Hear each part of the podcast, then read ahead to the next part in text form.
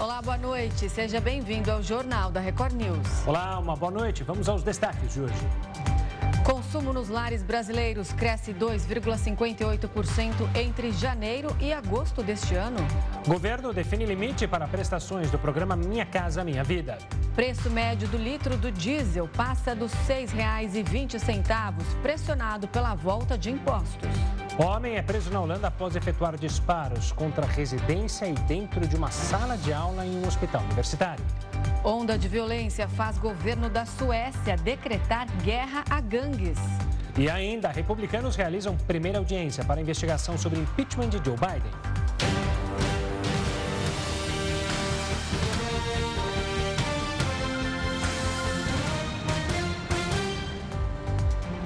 O consumo nos lares brasileiros cresceu 2,58% entre janeiro e agosto deste ano, na comparação com o mesmo período de 2022. De acordo com a Associação Brasileira de Supermercados, a Abras, o índice se manteve estável em agosto, com alta de 0,8%. Na comparação com o mesmo mês do ano passado, o avanço foi superior a 4%. De acordo com a associação, as quedas consecutivas nos preços de alimentos e a estabilidade na renda contribuíram para o aumento no volume de itens adicionados à cesta de consumo. O indicador responsável pelo reajuste de parte dos contratos de aluguel no Brasil interrompeu uma trajetória de cinco meses de queda e subiu 0,37% em setembro. Os dados são do IGPM e foram divulgados nesta quinta-feira pela Fundação Getúlio Vargas. O Índice Geral de Preços Mercado registrou alta de 0,37% em setembro, após queda de 0,14% no mês anterior. Apesar dessa primeira variação positiva desde março, o IGPM tem baixa acumulada de 5,97% nos últimos 12 meses. As recentes variações negativas da inflação do aluguel mantêm a tendência de queda apurada desde maio de 2021, quando o indicador apresentava oscilação de 37% para as locações que venceriam no mês seguinte. O cálculo do IGPM leva em conta a variação de preços de bens e serviços, além de matérias-primas utilizadas na produção agrícola e industrial e também na construção civil. O preço médio do litro do diesel passou dos R$ 6,20. O combustível ainda é pressionado pela volta de impostos, importação e a disparada do petróleo. E depois de subir pela oitava semana seguida nos postos e ter uma alta de 18% em setembro, o preço médio do litro do diesel chegou a R$ 6,22. Segundo os dados da Agência Nacional do Petróleo, Gás e Biocombustíveis, desde o último reajuste da Petrobras, o diesel já acumula uma alta de R$ 1,14 por litro. E o valor pode subir ainda mais em breve. Isso porque o combustível está sofrendo uma nova pressão com a suspensão das exportações russas e o retorno de impostos federais. A partir do mês que vem, a estimativa é que haja um aumento de 40 centavos por litro com a importação do diesel dos Estados Unidos, além de possível acréscimo pelo retorno da cobrança de outra parte do PIS/COFINS. Outro ponto que colabora para essa alta é o preço do barril do mercado internacional. O petróleo Brent chegou a subir 3% na última quarta e fechou acima de 96 dólares. Com esse aumento, o preço praticado pela Petrobras ainda está defasado. Apesar de não seguir a paridade internacional, a empresa é pressionada para realizar os reajustes e diminuir essa diferença. A companhia alegou que a estratégia comercial tem como premissa a prática de preços competitivos e também o equilíbrio com os mercados nacional e internacional, ao mesmo tempo que evita o repasse da volatilidade conjuntural das cotações internacionais e também da taxa de câmbio. O ministro Luiz Roberto Barroso tomou posse hoje como presidente do Supremo Tribunal Federal. Ele vai cumprir um mandato de dois anos e ficará no cargo até outubro de 2025. Ele vai substituir Rosa Weber, que presidiu ontem a última sessão da corte. O repórter Matheus Escavazini está ao vivo em Brasília e traz agora todos os detalhes dessa posse. Boa noite, Matheus. O ministro Barroso fez algum aceno para os presidentes da Câmara e do Senado? Fez sim. Boa noite para você, Renata, Gustavo. Boa noite a todos. Durante o discurso, o ministro Luiz Roberto Barroso defendeu a harmonia entre os poderes em um momento de pressão do Congresso sobre o STF. Em sua fala, ele afirmou que em todo o mundo a democracia viveu momentos difíceis com ataque às instituições e perda de credibilidade e que no Brasil as instituições venceram, tendo ao seu lado a sociedade civil, a imprensa e também o Congresso Nacional. Ele também mandou um recado, inclusive, aos militares, ao dizer que na hora decisiva as Forças Armadas não sucumbiram ao golpismo. Barroso assume a corte em meio a uma queda de braço com a, o Congresso Nacional e também a acusações aí de parlamentares sobre a invasão, a invasão da competência do Congresso. Vamos ouvir um trecho da fala de Barroso sobre a gestão dele nos próximos dois anos. Pretendo fazer uma gestão em torno de três grandes eixos. O primeiro deles será conteúdo, que consiste em procurar aumentar a eficiência da justiça, avançar a pauta dos direitos fundamentais e contribuir para o desenvolvimento econômico, social e sustentável do Brasil.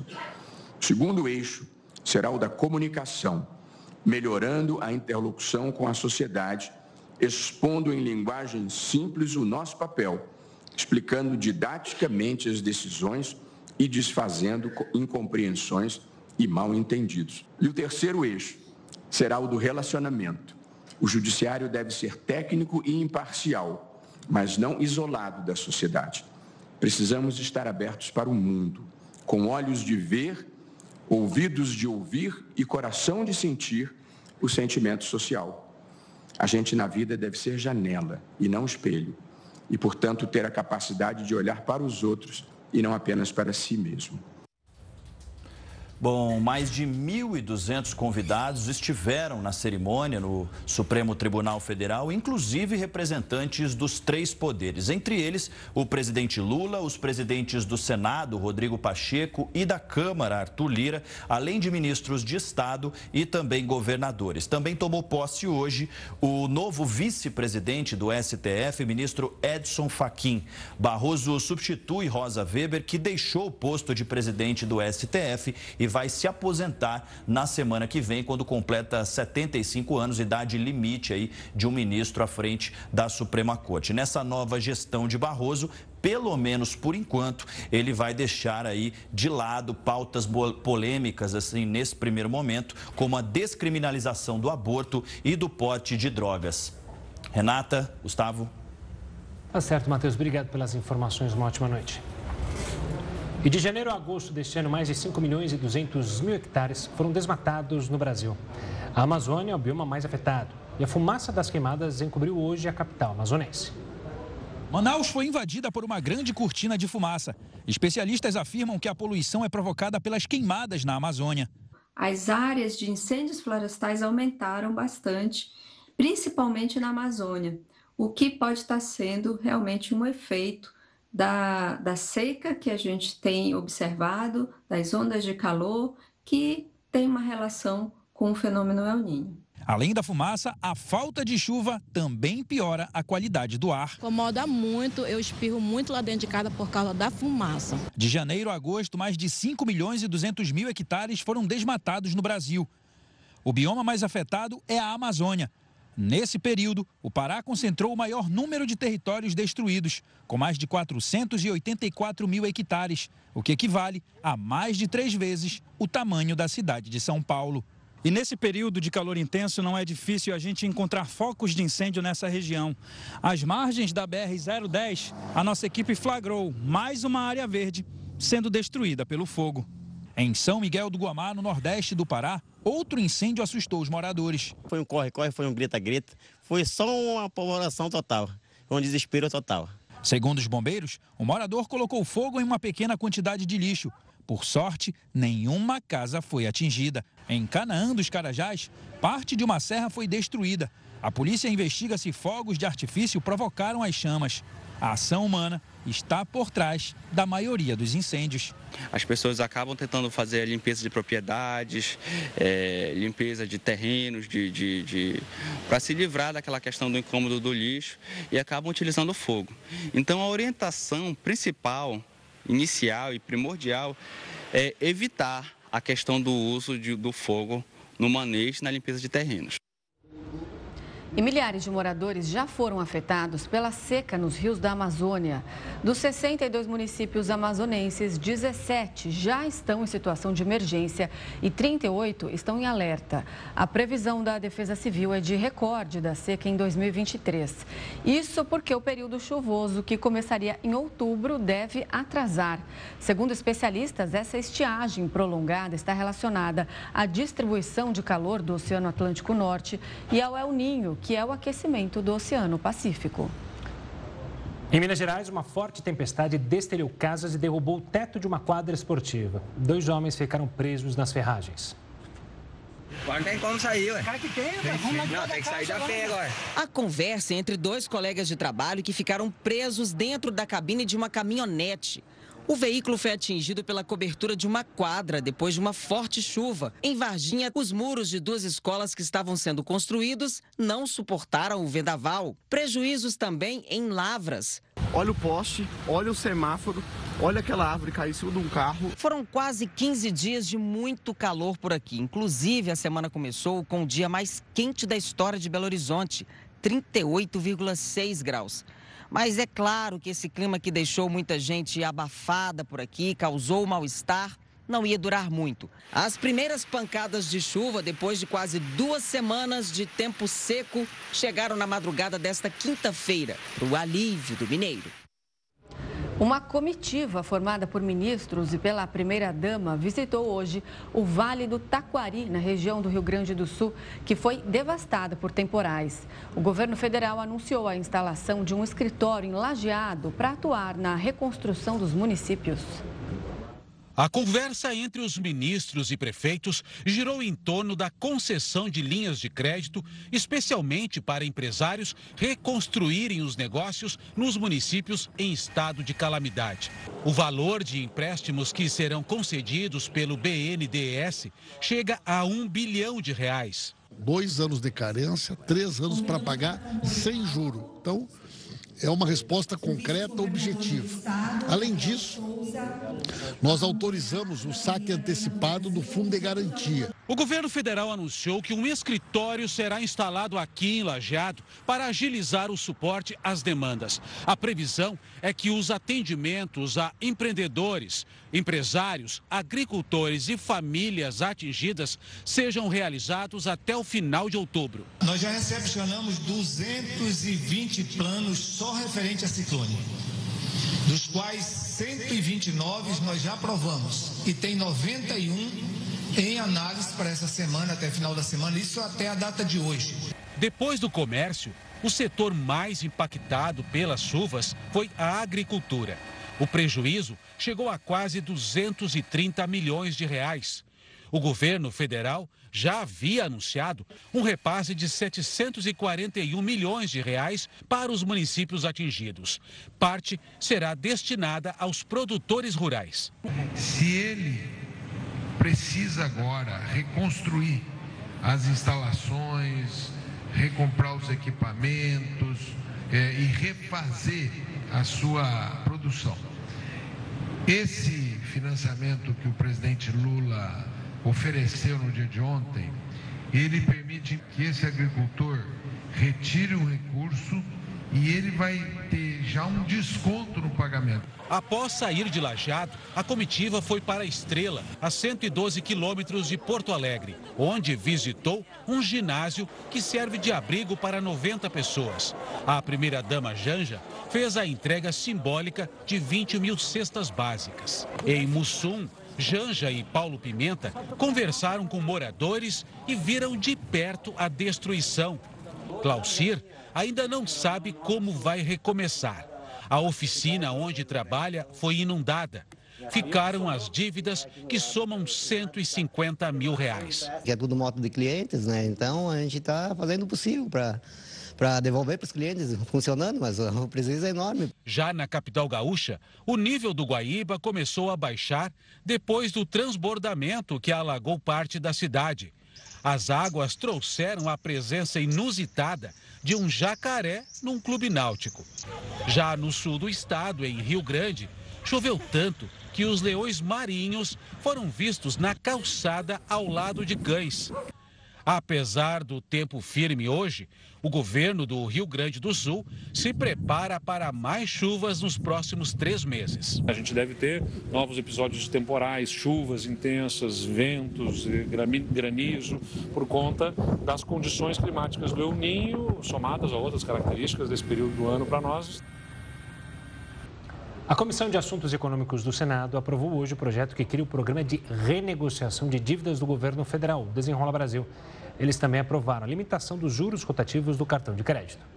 Com prioridade, não deve. Após passar pela comissão da casa, a proposta agora seguirá para análise em plenário. A votação de hoje ocorreu após um esforço da base aliada do governo para garantir a aprovação antes do próximo dia 3, data em que vence a medida provisória que deu início ao programa Desenrola Brasil. Em funcionamento desde julho, a equipe econômica alertou que, caso o projeto sobre o tema não seja aprovado dentro do prazo, o desenrola será interrompido. Por conta da urgência, o presidente do Senado, Rodrigo Pacheco, se comprometeu a pautar o projeto em plenário, no máximo até segunda-feira. O objetivo do Desenrola Brasil é facilitar o acesso a crédito e também diminuir a inadimplência e o superendividamento das famílias brasileiras. Uma das medidas para se alcançar esse objetivo é impor um limite para os juros do cartão de crédito no país. O rotativo do cartão de crédito ocorre quando o cliente não paga o valor total da fatura e joga a dívida para o mês seguinte. O projeto, por enquanto, não impôs o valor do teto, mas deu um prazo de 90 dias a partir da publicação da norma para que as emissoras de cartões apresentem uma proposta de teto, que deve ser aprovada pelo Conselho Monetário Nacional. Para alguns parlamentares da Comissão do Senado, a ideia é que seja fixado um limite de 100% por ano aos juros da modalidade. Atualmente, a taxa média anual do rotativo do cartão de crédito é de 445,7%. No cenário internacional, o ditador norte-coreano Kim Jong-un quer aumentar a produção de armas nucleares. A justificativa é aumentar a defesa contra os Estados Unidos. A Coreia do Norte incorporou à Constituição do país o status de potência nuclear. O ditador Kim Jong-un esteve no parlamento norte-coreano e afirmou que quer produzir mais armas atômicas modernas para contra-atacar a ameaça dos Estados Unidos. Mesmo com o esforço diplomático para Pyongyang abandonar o arsenal atômico, o status de potência nuclear agora está consagrado na Constituição. E segundo Kim Jong-un, transformar o princípio em lei é uma forma para que ninguém pudesse burlar o texto. Kim Jong-un ainda disse que a ação é necessária para combater a parceria entre Estados Unidos, Japão e Coreia do Sul, o que ele classificou como a pior ameaça real vivida pelo país. Apesar das sanções internacionais contra o programa nuclear, a Coreia do Norte chegou a um número recorde de testes de mísseis em 2023. Entre os testes realizados este ano estão os lançamentos de mísseis balísticos intercontinentais e uma simulação de ataque tático nuclear. O país também tentou colocar em órbita um satélite militar em duas ocasiões, mas não obteve sucesso. O Banco Central levou para 2,9% a projeção de crescimento do PIB neste ano. De acordo com a autarquia monetária, a projeção de crescimento do produto interno bruto brasileiro para este ano saltou de 2% para os 2,9%. O PIB é a soma de todos os bens e serviços produzidos no país e serve para medir o comportamento da economia nacional. O aumento na projeção ocorreu após o anúncio de que o produto interno bruto cresceu 1,9% no primeiro trimestre deste ano e 0,9% no segundo trimestre.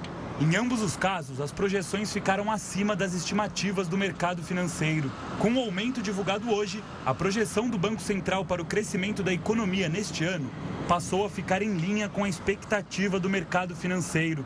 O BC ainda projetou uma expansão da economia de 1,8% para o ano de 2024. Esta é a primeira vez que a instituição divulga uma projeção oficial para o PIB do ano que vem. Já em relação à inflação, que é medida pelo Índice Nacional de Preços ao Consumidor Amplo, o IPCA, o Banco Central manteve a estimativa para 2023 em 5%.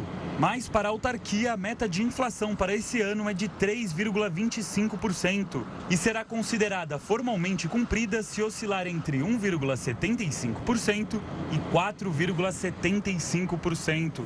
Após o anúncio do Banco Central, o ministro da Fazenda, Fernando Haddad, disse que o governo já prevê um crescimento do PIB acima de 3% para 2023, diferente dos 2,9% anunciado pelo Banco Central hoje.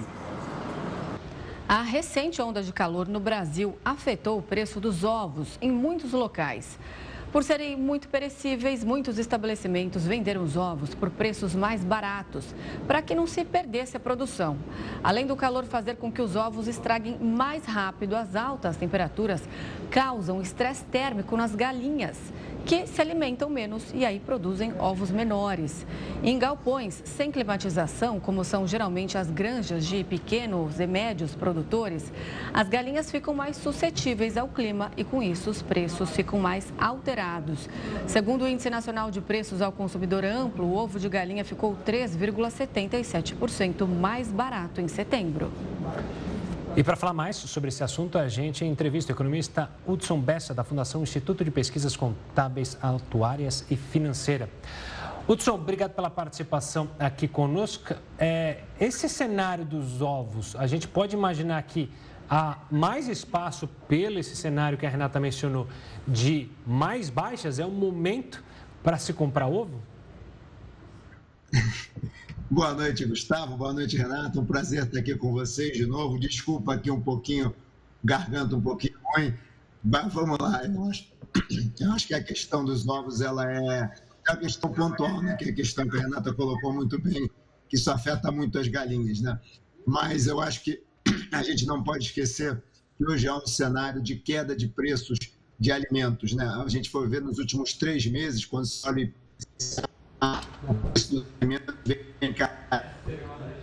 é sequencial. Então, acho que assim, hoje tem uma super safra que ajuda os alimentos a cair.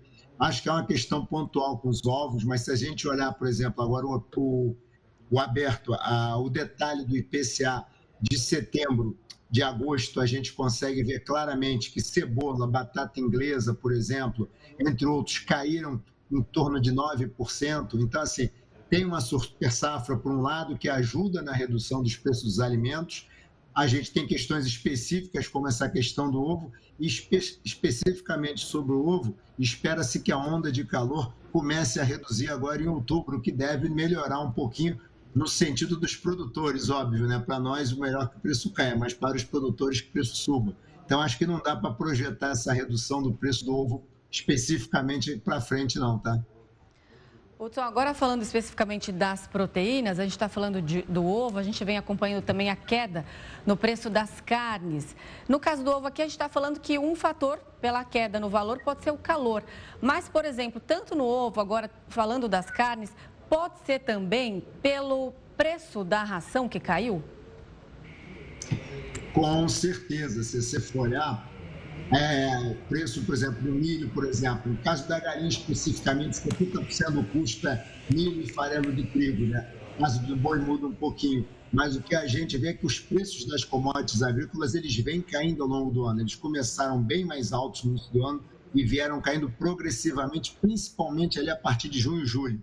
O que leva os preços como você mesmo falou, Renata, o preço da ração cai, o que faz com que o preço do insumo caia naturalmente, o que reduz, obviamente, o preço final. Então, isso conjugado com a nossa super safra, que vai fazer também uma pressão maior sobre os preços agrícolas, vai com certeza levar a um preço menor, uma redução maior do preço é, das carnes também. Estavam bem altas no início do ano, né? vamos falar a verdade, né? Fazer um churrasco no início do ano estava difícil. Tava mesmo. Hudson, a gente olhando ainda para o assunto alimentos, é, a gente vem acompanhando um, um, uma queda no preço dos alimentos, o que até segura a inflação. É possível imaginar que essa queda ou essa estabilidade dos preços, para não dizer queda, deve continuar? O tempo pode afetar de alguma maneira essa estabilidade? Com certeza pode vir a afetar também, dependendo do rigor do calor, né? Ou em algumas situações, você pode ter, como no Rio Grande do Sul, está tendo ciclones e coisa do tipo, mas a tendência é como a gente teve uma super safra de alimentos, o preço da ração vai cair, os preços dos alimentos, naturalmente, leguminosas, verduras, tende a cair também. Então, acho que a sequência daqui até o final do ano é uma sequência de estabilidade à redução de preços quando a gente olha para alimentos, tá? A gente tem um componente internacional também que pode ser que a gente tenha uma restrição de oferta por conta de Ucrânia e tal, mas eu acho que hoje esse fator é um fator de menor risco do que já foi no passado. Essa redução observada nos preços dos ovos não tem é, relação com as exportações? O que, que a gente pode dizer das nossas vendas para o mercado internacional?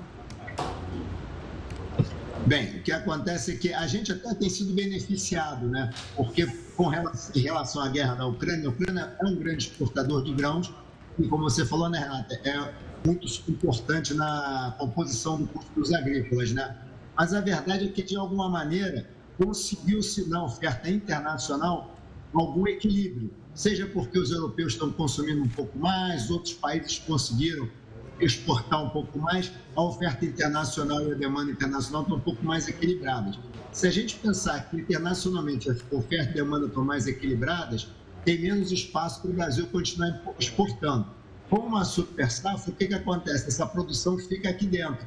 Ficando aqui dentro, a gente tem uma oferta maior, o que faz com que o preço fique um pouco mais controlado. Ou ele cai, ou pelo menos não sobe tanto. Então, o cenário considerando tudo isso, não tendo nenhuma surpresa é, em relação climática e tal, o cenário é de estabilidade daqui para frente ou continuar esse ritmo de redução paulatina como a gente vem vendo.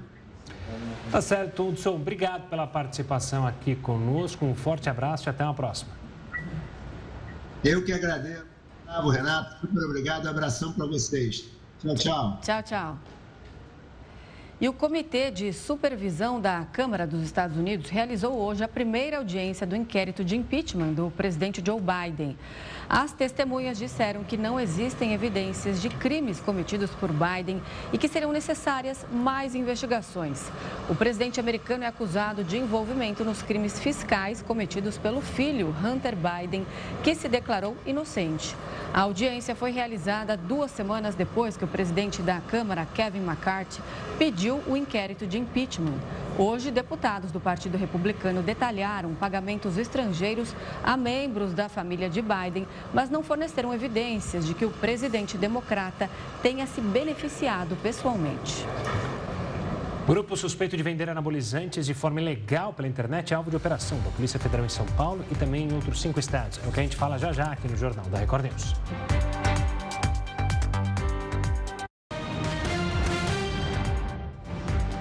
O rombo nas contas do governo ultrapassaram a marca dos 100 bilhões de reais entre janeiro e agosto. Segundo dados do governo, este é o pior resultado para o período em três anos. De acordo com o Tesouro Nacional, o resultado veio após um déficit primário de 263 bilhões de reais no último mês. O déficit acontece quando a arrecadação fica abaixo dos gastos. O movimento contrário é conhecido como superávit. Para este ano, o governo foi autorizado pelo Congresso Nacional a ter um déficit de até 238 bilhões de reais.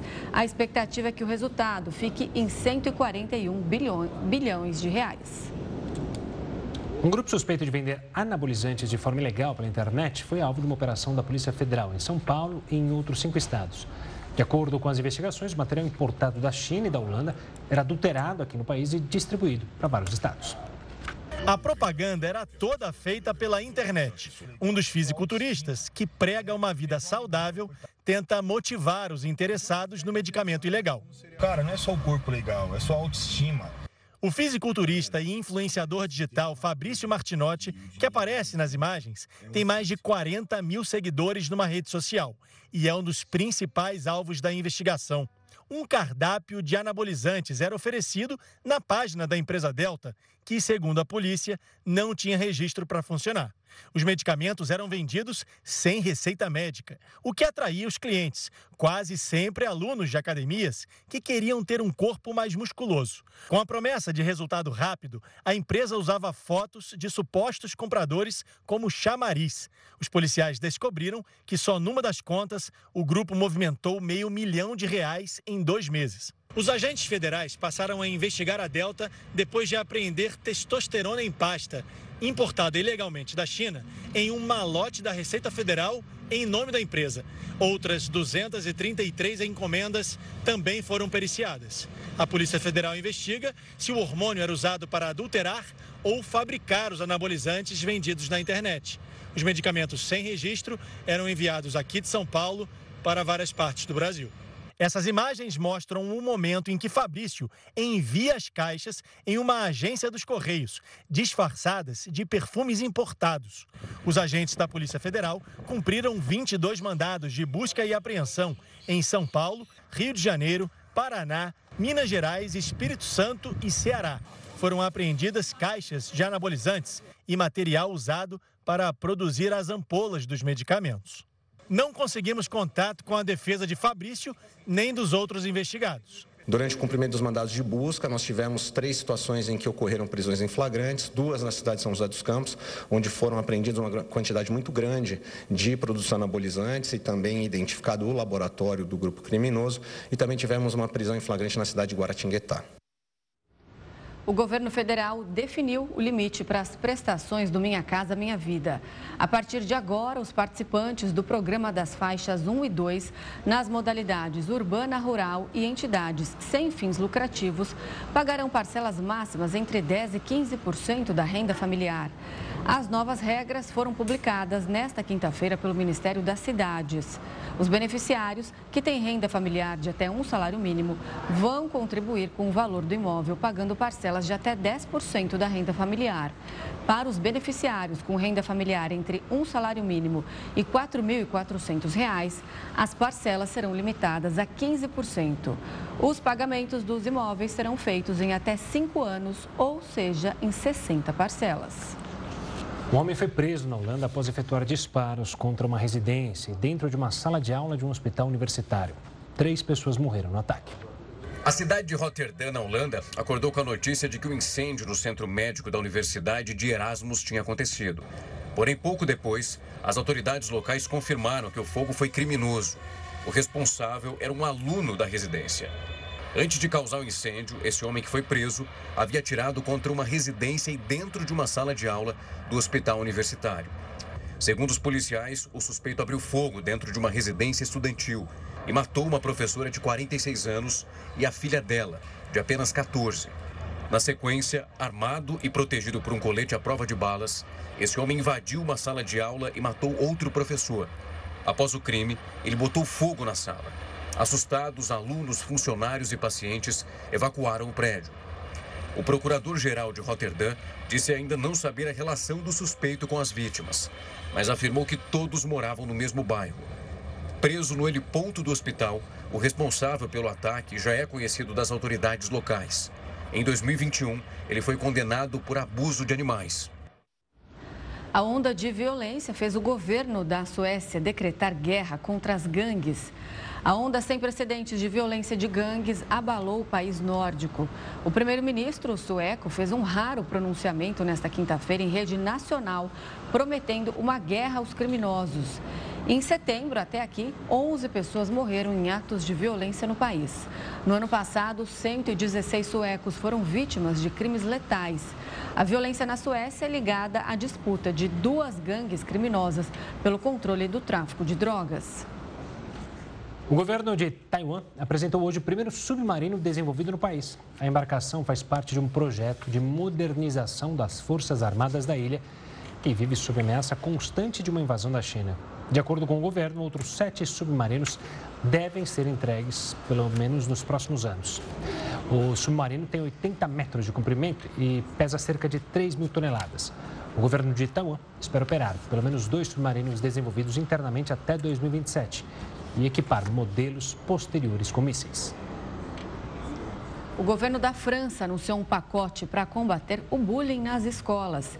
Entre as medidas estão a possibilidade de confiscar celulares e excluir alunos de redes sociais. Após os casos de violência em escolas, o governo francês anunciou um endurecimento no combate ao bullying. Essas ações têm como objetivo conscientizar os alunos, prevenir o assédio e deixar essas punições mais severas. Entre as medidas mais polêmicas está a possibilidade de confiscar os celulares e excluir as redes sociais dos estudantes. Estamos fortalecendo consideravelmente o nosso leque de sanções contra o cyberbullying. Vamos expandir o confisco de telefones e tornar possível excluir os estudantes agressores das redes sociais. Estas disposições serão debatidas no parlamento como parte do projeto de lei para regular e proteger o ambiente digital. Além disso, o governo aposta nessa prevenção com medidas como avaliação de alunos para identificar os casos de assédio, aumento de profissionais voltados ao combate ao bullying, número de emergência exclusivo ao cyberassédio e aulas de empatia. A ferramenta essencial que vamos utilizar é o trabalho com os alunos desde os primeiros anos. Aulas de empatia, aulas sobre o respeito pelos outros, aprender a respeitar a si mesmo. Competências psicossociais no currículo escolar, com base no modelo que existe em outros países. O governo ainda afirmou que quer punições rápidas para os autores de bullying e que vai apresentar uma proposta para que a pena varie de aplicação, envolvendo os cursos de cidadania, a detenção de até 10 anos, dependendo da gravidade desse caso. Motorista de aplicativo é perseguido e agredido por motociclistas após se envolver em um acidente com um entregador. É o que a gente fala já já aqui no Jornal da Record News.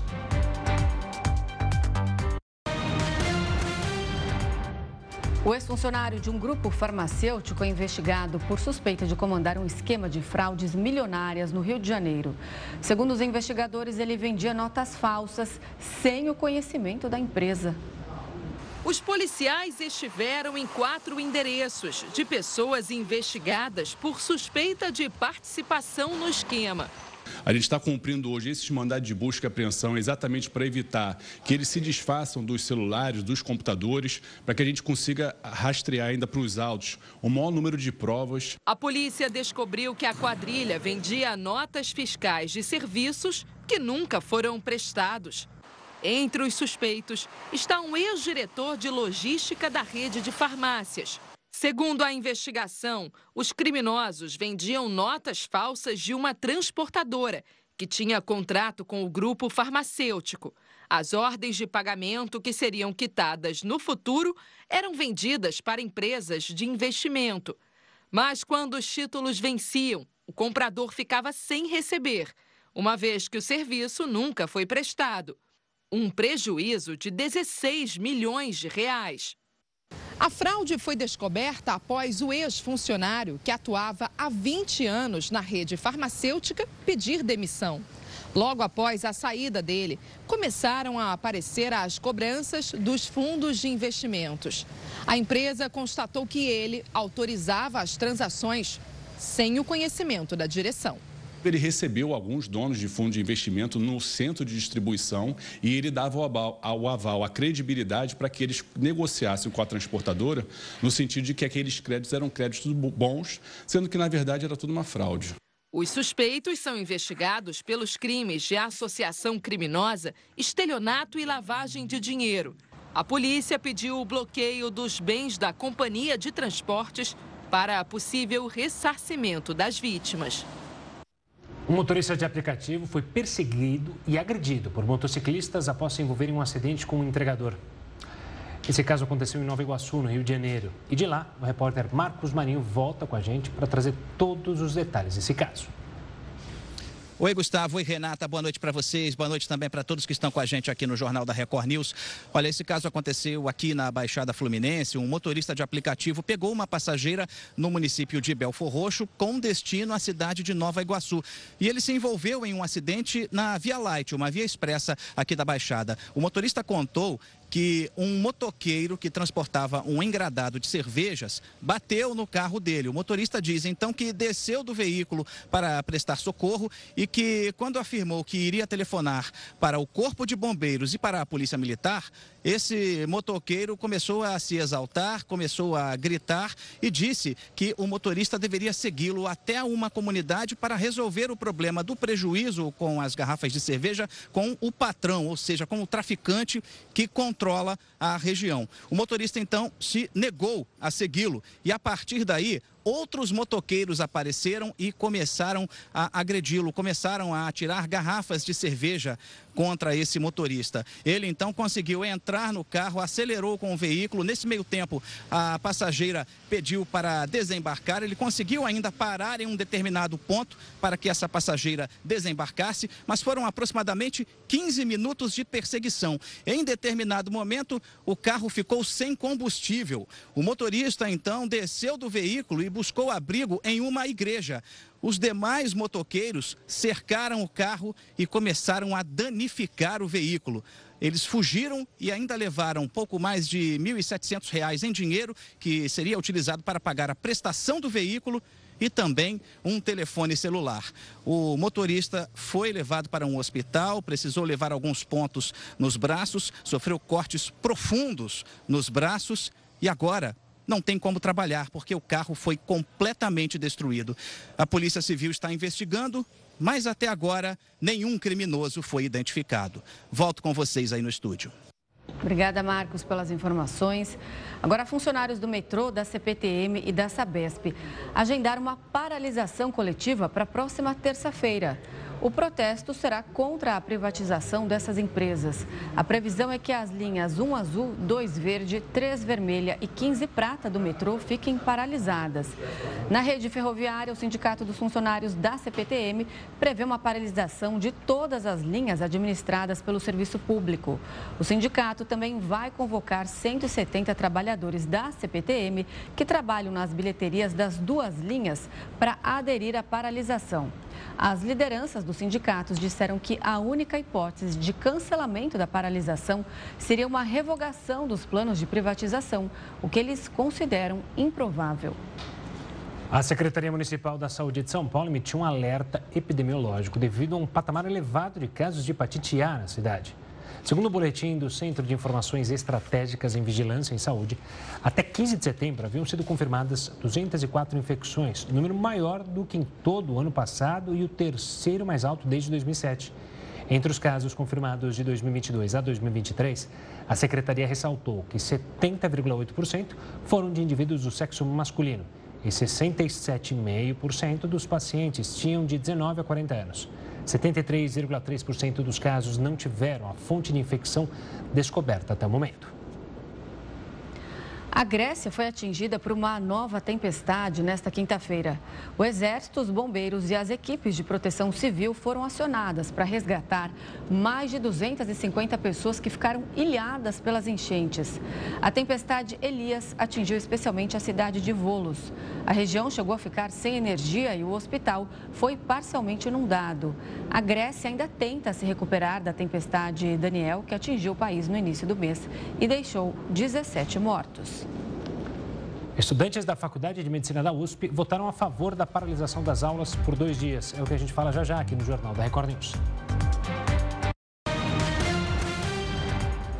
De volta com o Jornal da Record News, você vai ver que o presidente Lula vai ser submetido a uma cirurgia no quadril nesta sexta-feira.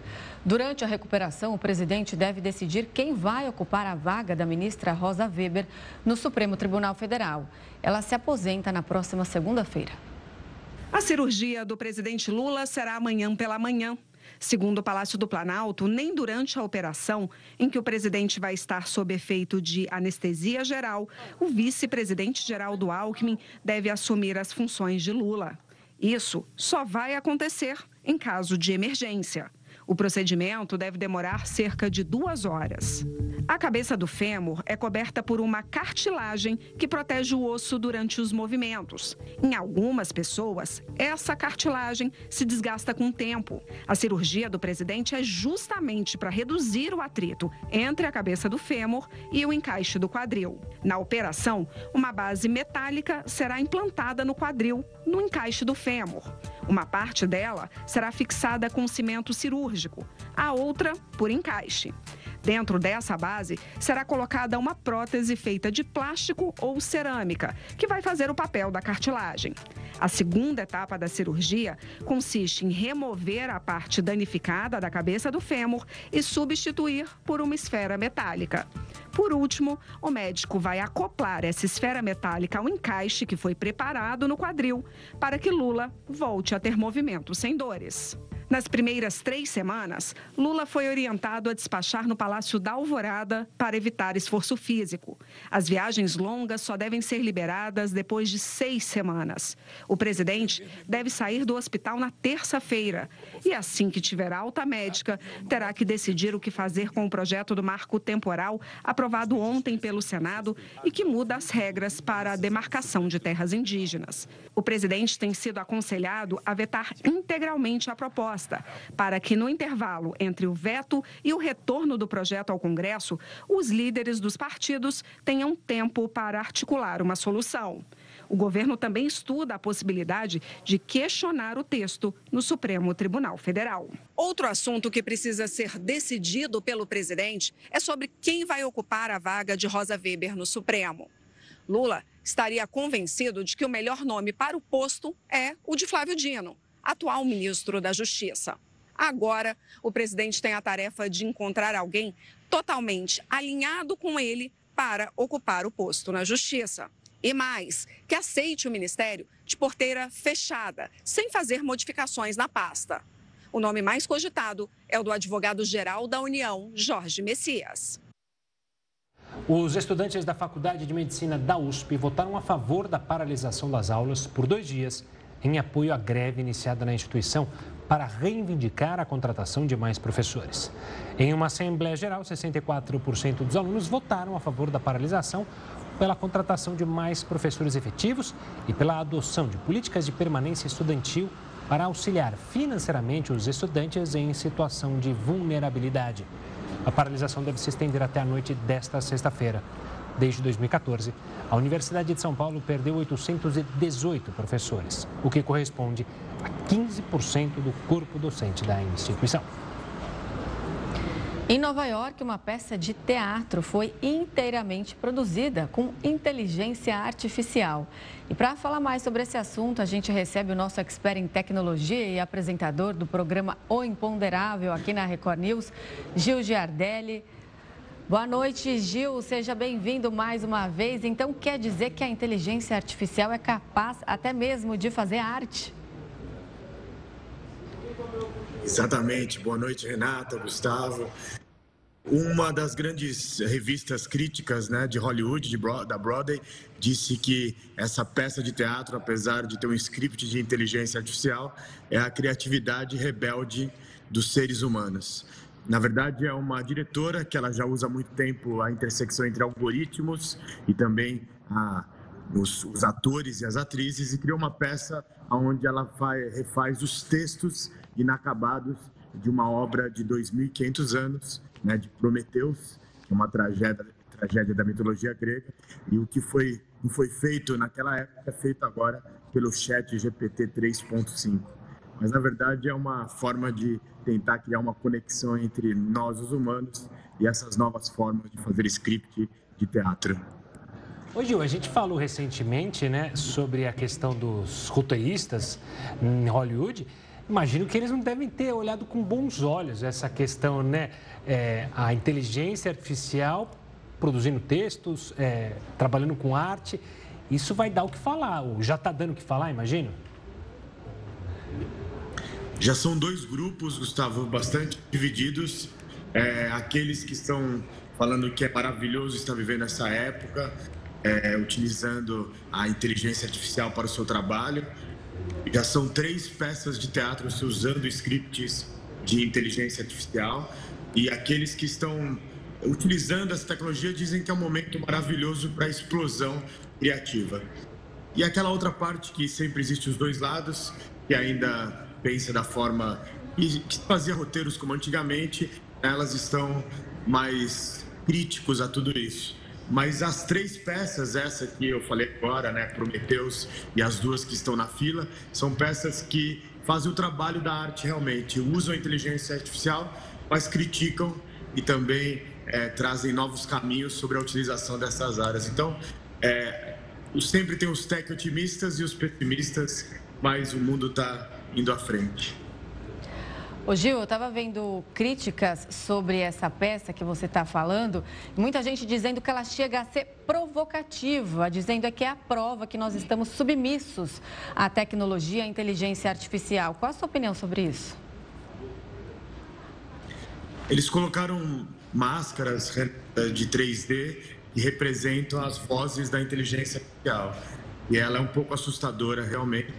E nesse momento, o brilho de um ator, de uma atriz que estudou tablado, que estudou teatro, é, não, não se compara, né? É, é, é, muito acima do que qualquer máquina atualmente. Então a gente está vivendo esse lugar de, de repensar realmente, né? É, os seres humanos, quando sabem interpretar, quando estão fazendo o melhor da sua profissão, ainda não são alcançados por essa inteligência artificial, que é bastante provocativa e um pouco assustadora. Por falar em assustador, dá para a gente imaginar daqui a pouco humanoides, robôs também atuando? Ou ainda é mais para frente? Uma peça em Paris, Gustavo, e uma peça em Las Vegas já está usando pequenos humanoides que interagem com seus atores. Mas na verdade os atores eles estão sendo atores, atrizes e um pouquinho de babado os robôs porque eles perdem o texto, às vezes caem, então eles sempre precisam de uma ajuda. Daqui a pouco então o robozinho Gil Giardelli vai vir aqui conversar com a gente, hein? Nunca, eu prefiro eu conversar com vocês. Tá certo, Gil. Obrigado pela participação, falando, tra trazendo sempre assuntos do futuro, da realidade e da inteligência artificial. Uma ótima noite e até a próxima, Gil. Uma ótima noite. Tchau, tchau. E nós, Gil. os humanos. tchau, tchau. Falar de esporte. Mano Menezes é o novo técnico do Corinthians. Ele assinou com o clube até dezembro de 2025. Mano chega para a terceira passagem dele pela equipe após a demissão de Vanderlei Luxemburgo. Na primeira vez que dirigiu o Corinthians, de 2008 a 2010, conquistou a Série B do Campeonato Brasileiro, um Campeonato Paulista e uma Copa do Brasil. A segunda passagem, em 2014, já não teve o mesmo brilho e não levantou nenhuma taça. Mano é o terceiro técnico com mais jogos pelo Corinthians, atrás de Tite e Oswaldo Brandão. O novo treinador já comandou o time na atividade de hoje, de olho no clássico contra o São Paulo, sábado, pelo Campeonato Brasileiro. E o Flamengo anunciou a demissão do técnico argentino Jorge Sampaoli. O anúncio foi feito pelas redes sociais do Flamengo. O clube agradeceu ao profissional e desejou sorte ao treinador. O técnico foi demitido quatro dias após perder a final da Copa do Brasil. O argentino assinou contrato em abril e ficou à frente da equipe por 39 jogos, com 20 vitórias, 11 empates e 8 derrotas. A eliminação precoce na Libertadores e a campanha no Campeonato Brasileiro pesaram nessa decisão. A multa pela rescisão deve ficar em torno de 9 milhões e meio de reais. O Jornal da Record News fica por aqui. Muito obrigado pela companhia. Tenha uma ótima noite. Você fica agora com o News das 10 com o Kaique Rezende. A gente se vê amanhã. Até lá.